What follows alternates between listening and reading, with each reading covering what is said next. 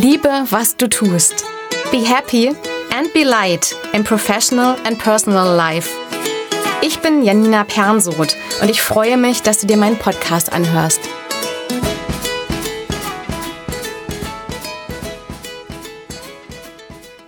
Mut zur Pause. Wie du mit Pause machen mehr erreichst und dich dabei besser fühlst. Ich habe schon ein paar Mal darüber gesprochen, dass wir oft viel erreichen wollen und dass es uns auch nicht immer so leicht fällt, Pause zu machen. Dabei sind Pausen so wichtig. Und deshalb gibt es heute eine ganze Folge zum Thema Pausen. Das Absurde ist, dass wir uns oft immer weniger Pausen gönnen, je gestresster wir sind.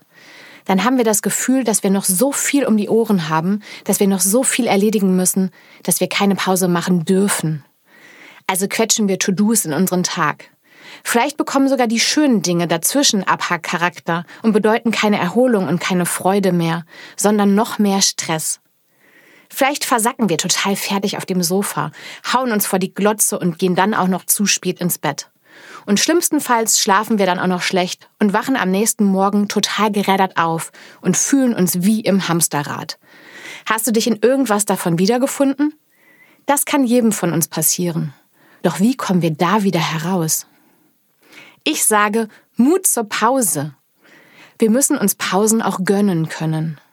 Gerade im Stress fühlt sich eine Pause wie etwas Verbotenes an. Lieber weniger Pause? Hier und da noch etwas abzwacken, um mehr zu schaffen? Tief im Inneren wissen wir, dass wir nicht mehr schaffen, wenn wir total fertig sind dass wir nicht mehr leisten, wenn wir dauerhaft zwölf Stunden am Tag arbeiten, sondern vielleicht sogar weniger als in acht Stunden zu schaffen wäre. Dass wir den Fokus verlieren und ein Eichhörnchengehirn entwickeln, das von Hölzken auf Stöcksken hüpft. Also, was bedeutet Pause machen denn? Wir brauchen regelmäßige Ruhemomente über den Tag verteilt. Was dir da gut tut, weißt du wahrscheinlich insgeheim schon. Für mich gehört schon immer dazu, dass ich meinen Arbeitsplatz verlasse und mich auch nicht weiter mit Arbeit befasse. Wenn ich mit Kunden oder Kollegen essen gegangen bin und ich dabei eigentlich einen Notizblock brauche, um mir Arbeitsaufträge zu notieren, mag das zwar gut fürs Business und den Arbeitsfortschritt sein, Erholung ist das für mich aber nicht. Mittagspause bedeutet für mich also Kulissen und Themenwechsel, vielleicht sogar alleine, um mal kurz abzuschalten. Und definitiv eine richtige Mahlzeit. Auch vorm ins Bett gehen noch mal kurz bei uns selbst anzukommen, ist eine Art Pause. Den Tag Revue passieren lassen. Vielleicht mal überlegen, was heute am schönsten war. Und wie sieht das am Morgen aus? Für mich ist das das Thema, das am meisten luxusbehaftet ist. Ich bin lange Zeit als Angestellte und auch noch zu Beginn meiner Selbstständigkeit vor meiner Wohlfühluhrzeit aufgestanden. Dass das aus chronobiologischer Sicht nicht sinnvoll ist, ist noch ein ganz anderes Thema. Wenn du eine Folge zum Thema Eulen und Lerchen auch spannend findest, sag mir gern Bescheid. Auf jeden Fall bin ich daher immer eher auf den letzten Drücker aufgestanden. So, dass ich es gerade so schaffe, das Haus rechtzeitig zu verlassen. Irgendwann habe ich damit aufgehört. Und auch damit, morgens als erstes die Nachrichten zu lesen, die von draußen eingetrudelt sind. Das habe ich oft gemacht, bevor ich richtig wach war. Ein Schlüsselmoment für mich war da eine total schockierende Nachricht, die ich morgens beim Zähneputzen gelesen habe, darüber, dass etwas sehr, sehr Schlimmes passiert gewesen war. Da war ich noch schlaftrunken und dadurch sehr viel schlechter in der Lage, das Gelesene zu verarbeiten und stand den ganzen Tag total neben mir. Es ist also auf jeden Fall sinnvoll, morgens erstmal ohne Input von außen wach zu werden und in Ruhe bei uns selbst und im neuen Tag anzukommen. Wahrscheinlich hast du auch schon von dem Wort Morgenroutine gehört. Morgens könnten wir zum Beispiel mit einer Meditation anfangen oder was auch immer uns hilft, entspannt in den Tag zu starten. Noch schöner als die Bezeichnung Morgenroutine finde ich Folgendes.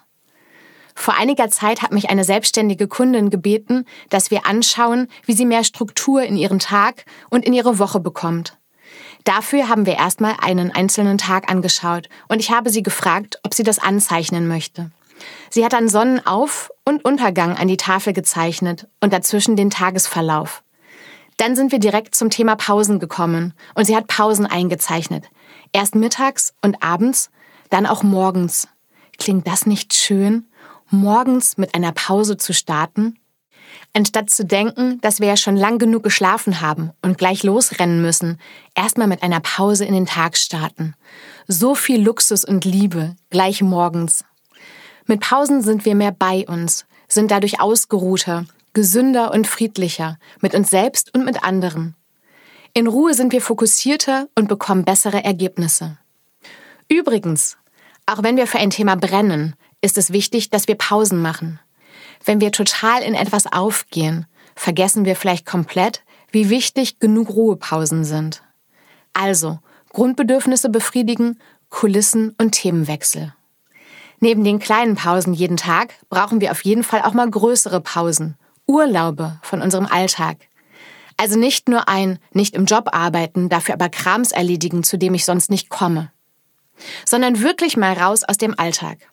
Dafür müssen wir auch gar nicht unbedingt an exotische Orte fahren oder an irgendeinen fernen Luxusstrand. Vielleicht erinnerst du dich noch an meine zweite Folge vom letzten Sommer, wo ich einfach ein paar Tage in Cuxhaven war.